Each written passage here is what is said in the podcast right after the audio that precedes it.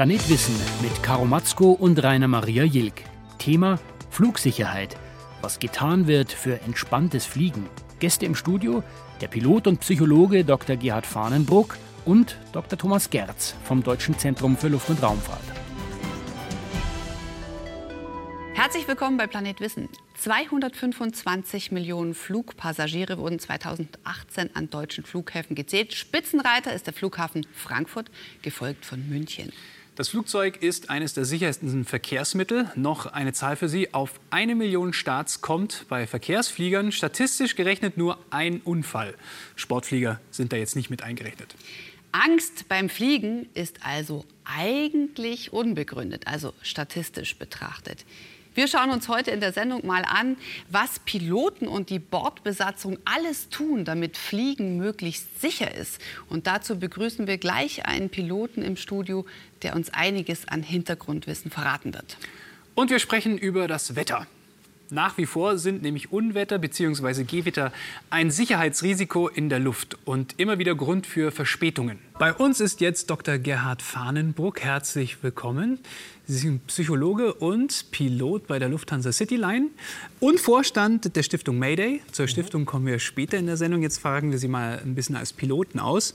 Ganz allgemein, es wird ja ein Riesenaufwand betrieben, um das Fliegen sicher zu machen. Ähm, vieles bekommt der Passagier aber gar nicht mit, oder?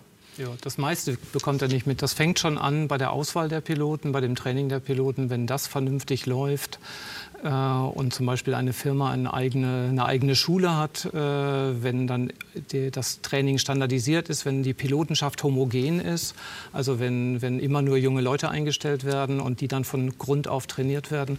All diese Faktoren sind lange untersucht weltweit äh, und das macht einen riesen, riesen Unterschied in der Sicherheitsstatistik. Wenn wir jetzt mal auf die größten Risiken schauen, welche sind die? Ist es Wetter, Mensch, Technik? Ja, also ich, ich, als Pilot unterscheide dann immer nie zwischen den Risiken. Also wir haben die Risiken und alle drei Faktoren können eine Rolle spielen. Äh, und weil sie alle drei theoretisch tödlich enden können, müssen wir sie alle ernst nehmen. Und die mhm. Statistik verschiebt sich halt ab und zu. Aber jeder einzelne vor, jeden einzelnen Vorfall nehme ich einfach so ernst, wie er ist. Es wird den, dem Human Factor, dem Mensch, dem Piloten viel unterstellt, aber wir sind halt immer auch die, die Einzigen, die immer an Bord sind und deswegen wird manchmal den Piloten was untergeschoben, wo sie einfach nichts zu konnten, weil die Situation so komplex war. Mhm. Äh, sprechen wir mal über die Menschen, die da noch so mit dabei sind, die Techniker. Sie müssen ja als Pilot auch Ihren Technikern blind vertrauen. Ähm, können Sie das? Äh, ja und nein. Also in unserer Berufsgruppe trauen wir nicht mal uns selber. Also wir, wir haben in der Luftfahrt so ein Prinzip, wo wir uns gegenseitig überwachen. Jeder darf Fehler machen, das ist anders als in anderen Berufen. Und die Struktur ist aber so aufgebaut, dass die Fehler keine Konsequenzen haben. Also wenn ich einen Fehler mache, dann passt mein Copilot auf mich auf äh, und guckt, korrigiert diesen Fehler und umgekehrt. Und dann gibt es zusätzlich noch den Lotsen. Also wenn ich eine falsche Höhe eindrehe im Autopiloten, mhm. dann achtet nicht nur der Copilot darauf, dass ich das richtig mache, sondern auch der Lotse unten, der kann das sehen, was ich oben eindrehe. Mhm.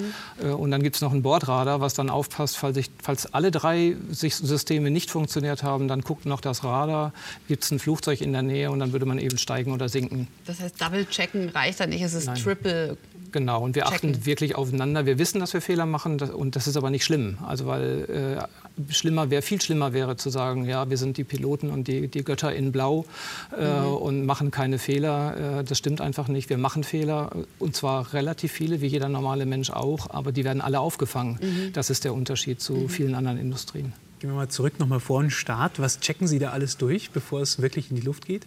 Wir checken einmal natürlich das Flugzeug erstmal außen. Also wir gehen einmal außen rum und gucken, ist da. Ist Sichtkontrolle da, heißt es, ne? Ja, genau. Mhm. Wir gehen einmal in der Fliegersprache Outside-Check, also einmal außen um das Flugzeug rum und gucken, ist da alles in Ordnung an dem Flieger? Tropft da irgendwas? Ist da was verbogen? Ist da ein Bodenfahrzeug in das Flugzeug gefahren? Also mhm. äh, solche Sachen.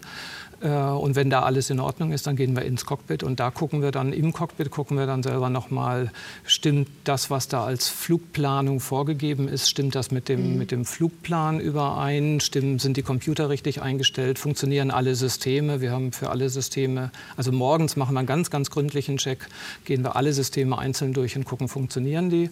Und wenn wir dann so tagsüber mehrere Strecken geflogen sind, dann guckt man immer nur noch, gibt es, werden Warnungen generiert, stellt den nächsten Flug ein äh, und überprüft dann nochmal die, die, die Systeme nochmal einzeln, die wichtigsten. Äh, da ist dann so ein eingeschränkter Check. Und wenn dann die nächste Crew an Bord kommt, dann macht die wieder einen vollen Check. Mhm. Also das wird mehrfach täglich, werden alle Systeme äh, sehr gründlich gecheckt.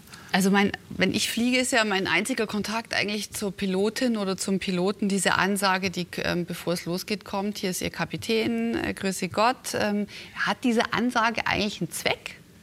Mm, ist das so ein also, Vertrauen schaffen?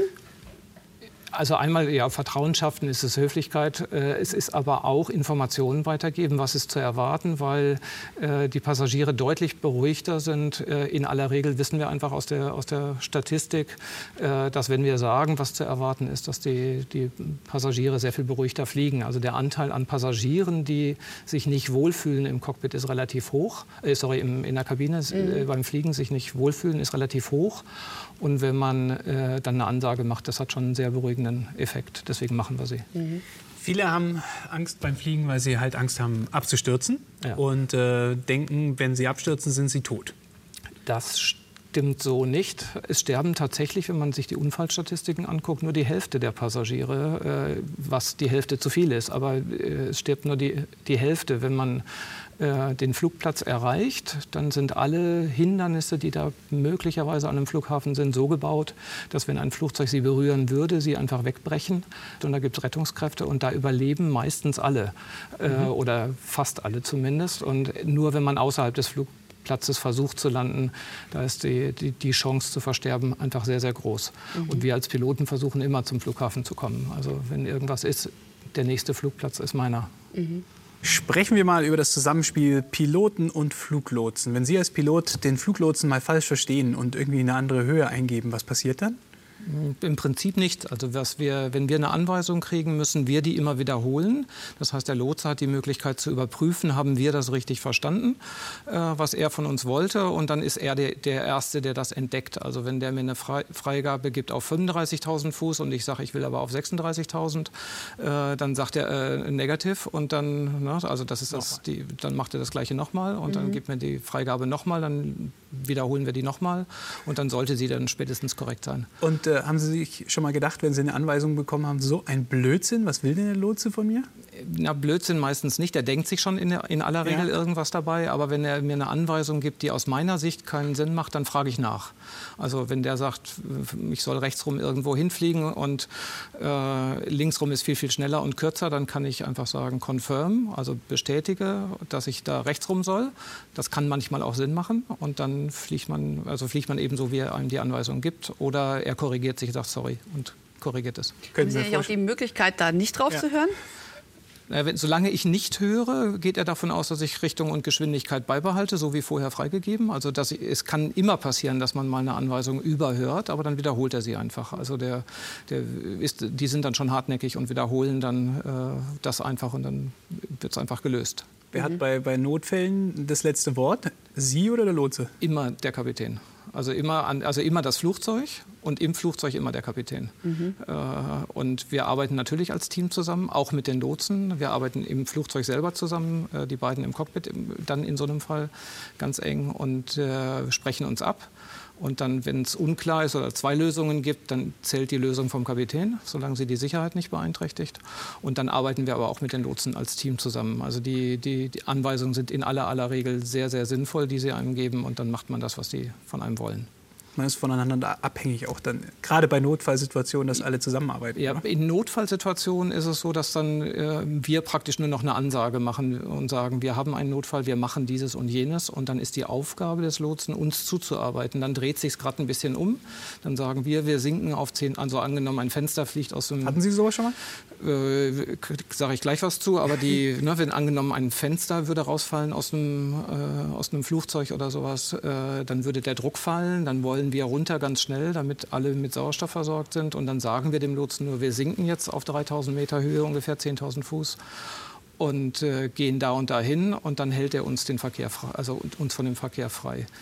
Selber hatte ich vor vielen, vielen Jahren mal, dass ein Aggregat angefangen hat, Feuer zu fangen. Das konnte aber dann gelöscht werden. Aber das ist natürlich ein Notfall, weil Feuer an Bord ist einfach nichts, was man haben will. Das ist dann sofort gelöscht worden. Das war dann kein großes Problem, aber da haben wir dann auch, waren wir innerhalb von vier Minuten am Boden und in sechs Minuten die Gäste aus dem Flugzeug. Also das geht dann schon relativ wow. schnell. Das ist zügig, ja? Ja, ja, das geht dann schneller als normal. Und da hat man dann auch die Freigabe. Da hätten wir eigentlich lange außen rumfliegen müssen, uns einreihen in die lange Kette, die man so an Flughäfen manchmal sieht, so gerade abends oder nachts. Wenn die dann alle anfliegen und so wie auf einer Perlenschnur aufgeschnürt sind, dann werden die hinteren alle weggeleitet und man ist selber die Nummer eins und okay. darf dann landen, klar. Jetzt, äh, worüber wir noch gar nicht gesprochen haben, ist die Software an Bord der Flugzeuge. Die Abstürze der Boeing 737 MAX Flugzeuge, also der beiden, ist noch nicht aufgeklärt. Mhm. Da können Sie auch nichts zu sagen. Grundsätzlich aber, wie sehen Sie als Pilot diese Software an Bord? Ist es Hilfe wirklich oder ist es eher ein Risiko? Also ohne Software geht es heute gar nicht mehr. Also früher sind wir mit fünf Leuten vorne geflogen, die äh, sich äh, gegenseitig, wo man sie viel koordinieren musste und wo man fünf Leute gebraucht hat, um ein Flugzeug sicher von A nach B zu kriegen. Also zumindest bei der Atlantiküberquerung war man mindestens zu fünft. Ähm, heute schaffen wir das zu zweit und ohne Software würde das überhaupt nicht gehen. Also man braucht Softwareunterstützung auf jeden Fall und sie ist auch sehr hilfreich. Sie entlastet auch in dem, im Normalbetrieb. Ist einfach grandios gut, dass sie drin ist. Äh, ja, Software birgt Risiken äh, und sie muss vernünftig programmiert sein, äh, damit sie dann auch in kritischen Situationen gut funktioniert. Und was die 737 angeht, muss man einfach gucken, was der Bericht dann sagt. Also das muss einfach noch untersucht werden. Mhm. Kommen wir noch mal zurück zu den Lotsen. Geben Sie auch Informationen an die Lotsen nach unten? Immer wieder. Also wenn wir Turbulenzen haben zum Beispiel, das weiß der Lotse nicht. Also die Meteorologen wissen, wo Turbulenzgebiete sind im Großen und Ganzen normalerweise. Das wissen wir aus der Wetterkarte. Und wenn die bekannt sind, dann gibt man die Information nicht weiter. Aber wenn wir in einer Höhe fliegen, wo wir zum Beispiel durch eine ganz dünne Wolkenschicht fliegen, da gibt es dann oft so leichte Turbulenzen. Das ist unangenehm für Passagiere. Dann steigen oder sinken wir normalerweise, fragen dem Lotsen, äh, können wir steigen oder sinken, dürfen das normalerweise auch und sagen dem dann auch warum. Und dann äh, steuert er das so, dass die nachfolgenden Flugzeuge von vornherein höher mhm. oder tiefer fliegen. Also wir gucken schon sehr, also solche Informationen geben wir auf jeden Fall weiter. Wir geben auch weiter, wo sich Gewitter befinden oder in welchem Zustand die sind oder wie hoch die möglicherweise reichen, dass der einfach weiß, okay, da muss ich alle Flugzeuge drum rumleiten, weil keins kommt drüber, äh, weil es ein hohes Gewitter ist oder solche Sachen. Also solche Informationen werden schon weitergegeben. Ja, die Höhe eines Gewitters habe ich mir noch nie Gedanken drüber gemacht. Na klar, du bist immer drunter. Ja. ja. Ein wir großes, fliegen wir fliegen dran vorbei. Ein gestresster Pilot oder Fluglotse, Herr Farnburg, was kann so ein gestresster Pilot für Fehler machen? Also die, die Hirne von Psychologen, äh, sorry, von Piloten, mhm. die von Psychologen auch, aber die von Piloten arbeiten genau wie bei jedem anderen. Wenn man unter Stress gerät, ähm, dann schalten wir ja irgendwann mal im Extremfall auf Angriff oder Flucht. Mhm. Ähm, das heißt, das, was wir nicht brauchen, wird quasi abgeschaltet äh, und das ist Gedächtnis und Entscheidungsfindung. Das sind so die ersten Sachen. Sprachzentrum. Also äh, es ist aus vielen Untersuchungen bekannt, dass dann die Sprache das erste, eins der ersten Sachen sind, die dann nicht mehr funktionieren. Und das gilt für uns im Prinzip auch. Mhm. Äh, das heißt, zu viel Stress für Piloten ist eine ganz schlechte Idee. Äh, auch kann man nicht mehr kommunizieren mit mhm. den anderen. Man kann mit den anderen nicht mehr kommunizieren. Man kommt auch nicht, also bei der Entscheidungsfindung, man kann keine gescheiten Entscheidungen mehr fällen und solche Sachen. Also das ist schon sehr problematisch, wenn wir unter Stress mhm. geraten. Sie haben gerade äh, die Fluglotsen im Beitrag angeschaut und haben gesagt, das ist echt ein stressiger Job. Das ist weit stressiger als, ähm, ja. als an Bord zu sein und ein Flugzeug zu fliegen. Ja, also wir haben immer wieder Pausen im, im Cockpit, also weil na, wir haben den Stress eher sogar am Boden, also bis wir dann wieder in die Luft kommen und sobald wir in der Luft sind, ist es für uns sogar tatsächlich entspannter als am Boden. Mhm. Im Normalfall, äh, wenn wir für das Fliegen eines Flugzeugs mehr als 5 Prozent unserer Kapazität bräuchten, hätten wir ein Problem, weil wir die 95 Prozent brauchen, falls irgendwas schief geht. Mhm. Und da sind wir eigentlich gut, also wirklich gut aufgestellt und gut trainiert, um den Stresslevel auch möglichst, möglichst niedrig zu halten, damit wir in diese Falle Gedächt keinen Zugriff mehr aufs Gedächtnis oder auf Entscheidungsfindung, dass wir in diese Falle nicht tappen. Mhm. Aber Sie sind ja nicht nur Pilot, sondern auch Psychologe und äh, arbeiten im Vorstand der Stiftung Mayday. Ja. Ähm, ist weltweit äh, unterwegs als Betreuungsnetzwerk bei psychologischen Notfällen und äh, Sie waren auch aktiv ähm, nach dem Absturz der Germanwings-Maschine. Es war im März 2015 in französischen Alpen. Es gab damals 150 Tote. Was waren damals die Aufgaben der Stiftung? Also, die, also normalerweise als Stiftung gucken wir immer, wenn es Vorfälle gegeben hat, dass wir die Piloten und auch die Flugbegleiter betreuen und gucken, dass die ähm, entspannt ihren nächsten Flugdienst antreten oder mal eine kurze Pause machen können oder auch eine längere, zwei, drei Tage, um sich zu erholen davon. Bei Germanwings war es so, dass wir uns um die Crew dann eben ja nicht mehr kümmern konnten.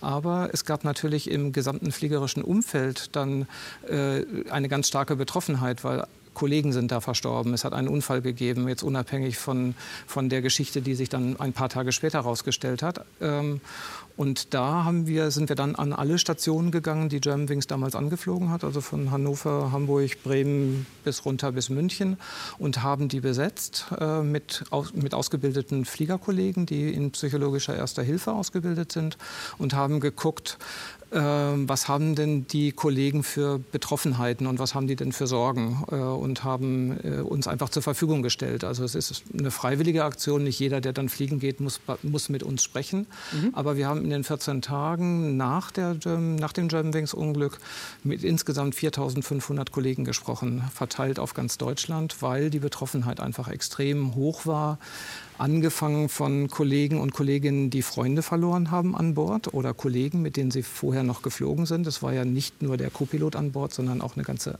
der Rest der Besatzung.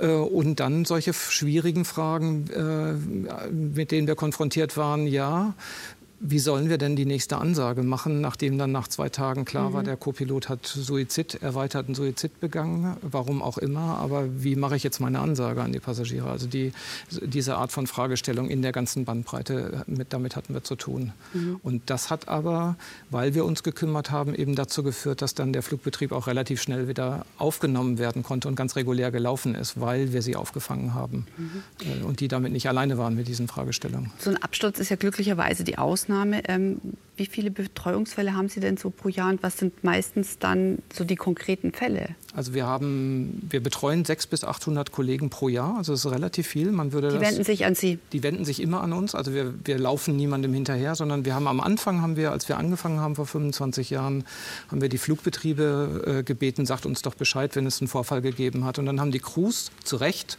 gesagt, na, brauchen wir nicht, wer seid ihr denn, wir haben kein Problem. 80 Prozent der Crewmitglieder, die durch einen schwierigen Vorfall gegangen sind, brauchen keine Unterstützung. Also dafür sind wir trainiert, das können wir, es ist kein Problem, damit umzugehen. Aber 20 Prozent reagieren einfach und, und um die muss man sich dann eben auch kümmern, damit sie sich möglichst schnell erholen. Und die Stiftung macht zwei Sachen. Äh, die kümmert sich einmal nach kritischen Vorfällen um die Crewmitglieder, die sich an uns wenden. Also wir haben das dann umgedreht und haben gesagt, na, wir können nicht jedem hinterherlaufen, der durch einen Vorfall gegangen ist, aber wenn die Crewmitglieder wissen, dass wir existieren, können die sich ja an uns wenden. Und dann hat es eine große Schulung gegeben in Deutschland unter Piloten und unter Flugbegleitern. 40.000 Menschen sind da geschult worden, dass wir existieren und seitdem wenden die sich an uns.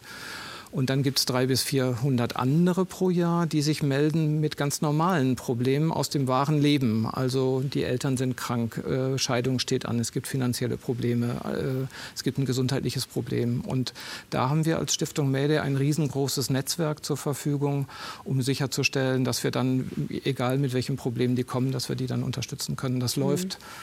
Also das erste Thema kritischer Vorfall läuft international unter Critical Incident Stress Management, also Stressmanagement nach kritischen Vorfällen und das andere läuft unter Wellbeing, also Wohlfühlen mhm. praktisch. Also wir stellen sicher, dass die Piloten sich auch in ihrer, in ihrer Umgebung, in ihrem Job wohlfühlen, weil das Blöde an dem Stress ist, wenn jemand unter Stress kommt, egal warum, ob mhm. häuslich oder wegen eines Vorfalls, wenn der Stresslevel zu hoch geht, dann steigt zunächst die Leistung an. Also im, Klar, im, dauerhaft nicht. Dann mit Stress ist einfach, einfach gut. Je, je höher der Stress, desto höher die Leistung für eine ganze Zeit lang. Aber dann gibt so es so einen Punkt, Punkt, äh, wenn man den überschreitet, bricht die Leistung auch wieder zusammen. Mhm. Und wenn man von zu Hause schon so ein großes Paket mitnimmt, ja. dann ist die, das Risiko das einfach, wenn dann was passiert im Flugzeug, dann kann sein, dass man über diesen Punkt kommt. Und da müssen wir präventiv einfach sicherstellen, dass die, die in so einer Situation sind, dass die dann bitte äh, vorübergehend nicht fliegen und man sich um das Problem kümmern kann. Und das mhm. ist unsere Rolle in der deutschen Luftfahrt. Mhm.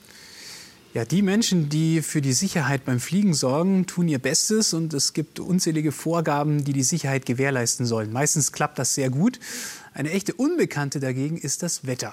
Wir begrüßen unseren zweiten Gast im Studio, Dr. Thomas Gerz vom Deutschen Zentrum für Luft- und Raumfahrt. Herzlich willkommen. Guten Tag. Grundsätzlich, Gewitter und Unwetter sind eine Gefahr für die Flugsicherheit? Für, die, für das Fliegen generell, genau. Weil, weil Gewitter sehr starke dynamische Phänomene sind, in die man nicht hineinfliegen kann, ohne dass es sehr stark wackelt. Das kann, zu Vereisungen kommen. Oder auch Blitzeinschlag haben wir gerade schon gehört, kann passieren. Also das, das sind Phänomene, die man schon äh, im Auge haben muss und die man vorher beobachten und vorhersagen muss. Mhm.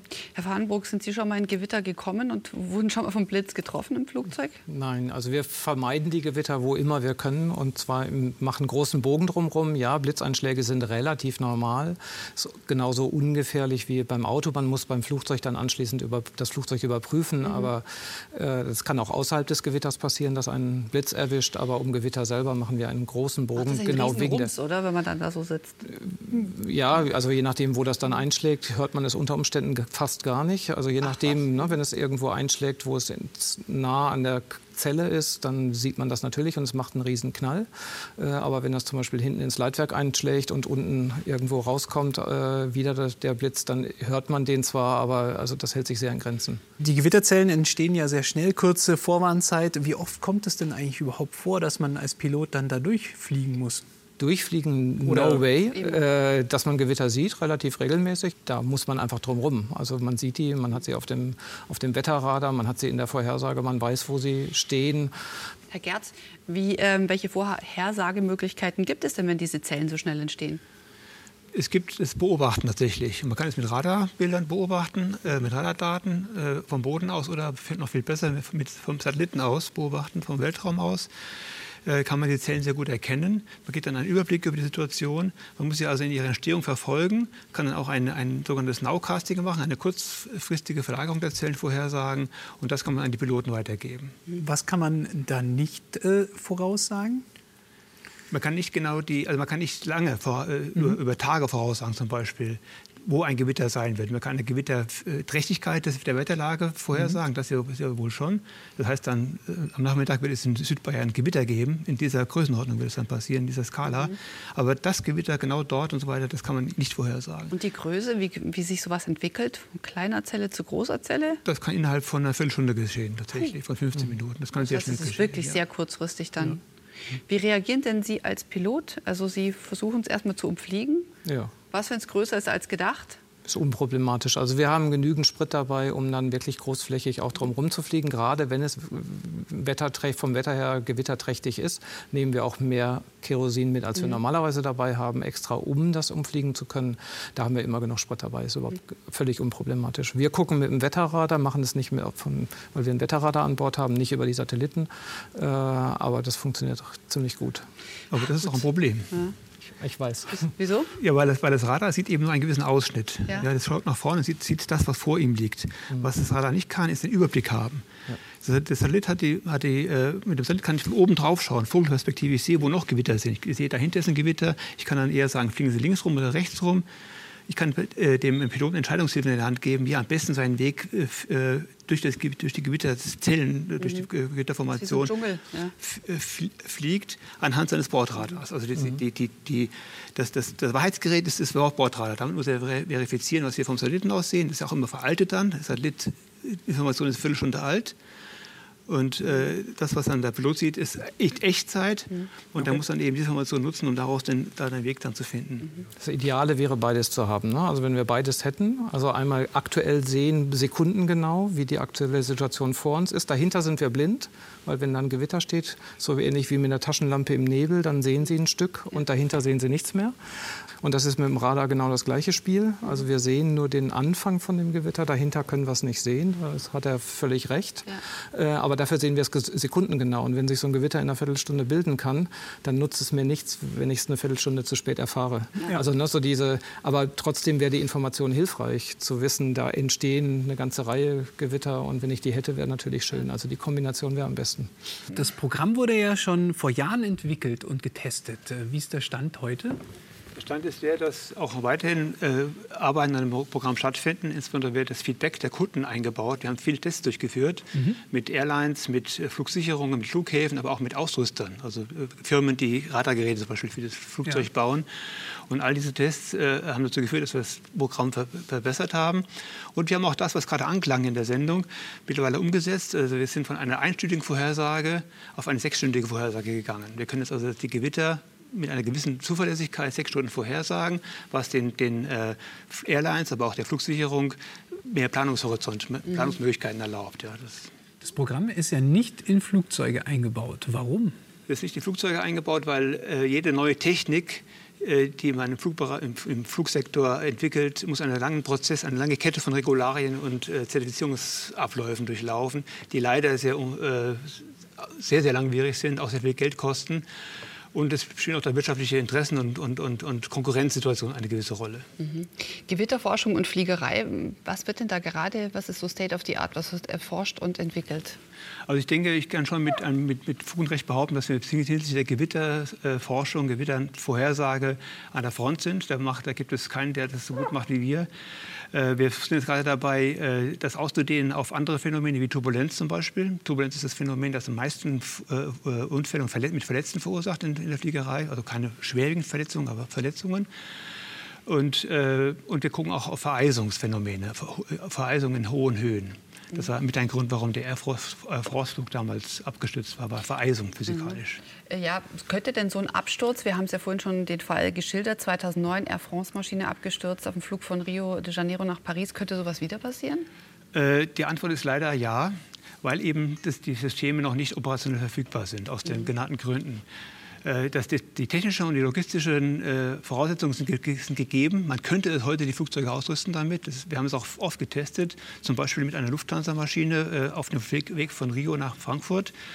Äh, vor, ein paar Jahren, also der gleiche, der gleiche Weg, äh, den auch die Air Force-Maschine genommen hat. Und dort haben dann unsere Daten gezeigt, den Piloten äh, die Situation über dem äquatorialen Atlantik gezeigt, die, die, voller Gewitter ist. Sie haben ein Gewitter vor sich gesehen und haben keinen Ausweg gesehen, wie sie da rumfliegen könnten, haben ein, ein, eine beliebige Fahrt angenommen, haben dann aber unsere Informationen zur Rate gezogen, fahrten dadurch eine Lücke und konnten anhand, dieser Daten mit dem, äh, durch das Radar verifiziert durch die Lücke fliegen, sicher fliegen. Mhm. Konnten damit eine, eine Zwischenlandung vermeiden und sehr viel Kerosin sparen. Mhm. Wie häufig äh, sind denn so Zwischenfälle wegen äh, Unwetter und Gewittern? Man kriegt es ja als Passagier wahrscheinlich nur dann mit, wenn es richtig äh, turbulent wird, aber ansonsten? Da steht es in der Zeitung, ja. meine, es gibt, kommt ziemlich häufig vor. Ich kann nicht sagen, wie häufig, aber doch in, in, in ein paar Mal im Jahr passiert so etwas schon. Gott sei Dank bei weitem nicht so drastisch wie dieser Air France-Fall. Ja.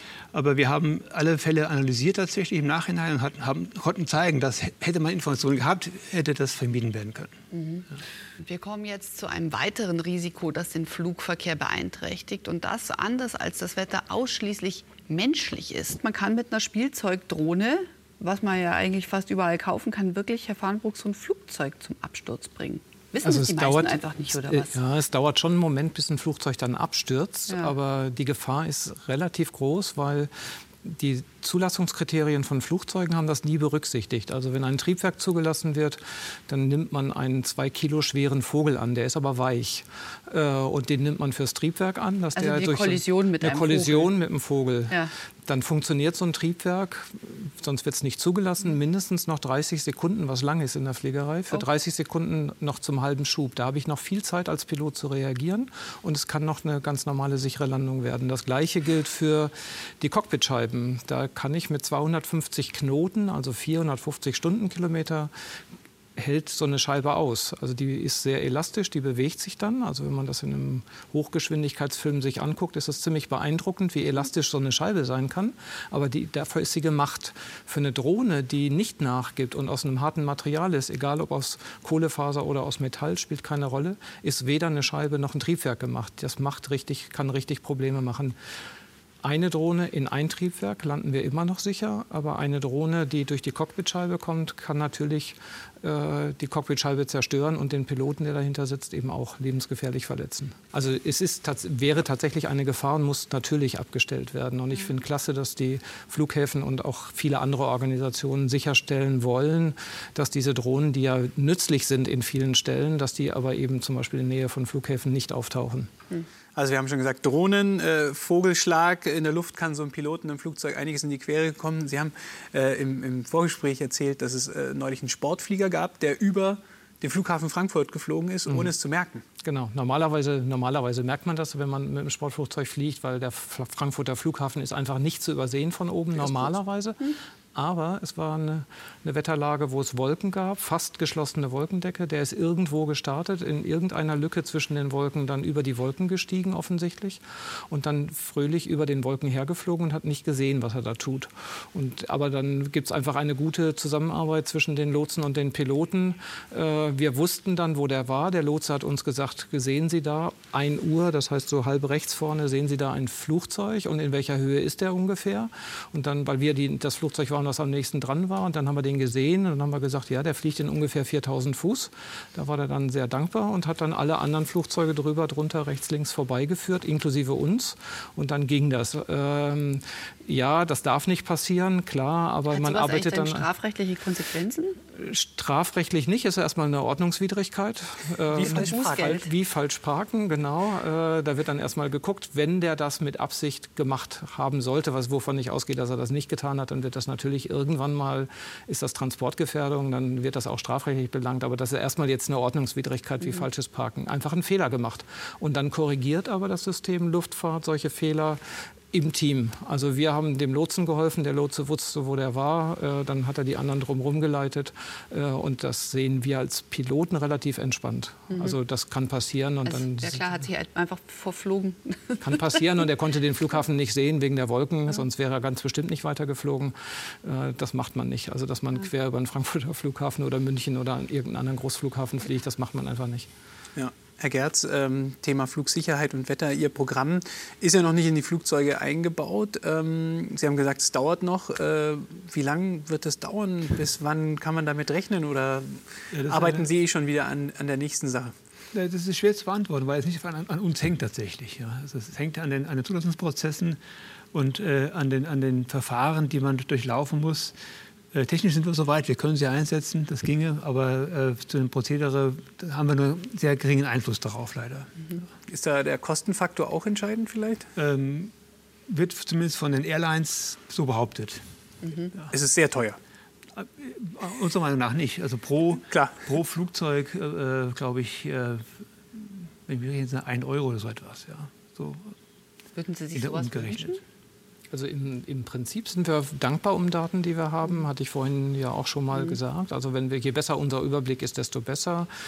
Äh, bei 1 Euro pro Flugzeug rein technisch. Äh, es ist nur eine Software, deswegen ja, könnte, könnte tatsächlich sein, dass es gar nicht so teuer ist, aber der Zulassungsprozess ist extrem ja. teuer. Und dann gibt es die, die Haftungsfrage, was passiert, wenn wir eine Wettervorhersage kriegen, die eine Viertelstunde alt ist, äh, möglicherweise, weil die Satellitendaten so alt sind und wir verhalten uns entsprechend und dann passiert irgendwas, weil das Da muss ich noch mal einhaken. So, so ist es nicht. Also wir beobachten die Situation, weil wir wissen, dass die Beobachtung alt ist, machen wir eine Vorhersage. Das heißt, wir liefern dann auch die vorhergesagten Zellen. Wir, wir sagen einfach ungefähr, jetzt müsste die Zelle da und da liegen. Ja? Genau. Das wird gemacht, das wird, das wird dann vom Boden ins Cockpit gespielt, auf das Display gebracht und dann kann der Lotse anhand des, des äh, der, der Pilot anhand des, des bordeigenen Radars sehen, ob das stimmt oder nicht stimmt und den, den Weg finden. Genau. Klar, man muss eine Vorhersage machen, das ist immer das äh, Problematische. Ich kann nicht äh, das von der Situation jetzt äh, sagen, das tritt mal her, so ist es, das, das stimmt nicht bei Gewittern, sondern ich brauche immer eine Vorhersage in die, in die nächste Zukunft bis zu einer Stunde oder jetzt mittlerweile sechs Stunden. Hier der Hinweis, mehr Informationen zum Thema Flugsicherheit und zur Sendung finden Sie übrigens auch auf unserer Internetseite planet-wissen.de. Und Ihnen zu Hause vielen herzlichen Dank fürs Zuschauen. Wir sehen uns nächstes Mal wieder auf dem Planeten und danke, dass Sie beide hier waren mhm. und uns so viele Informationen gegeben haben. Dankeschön.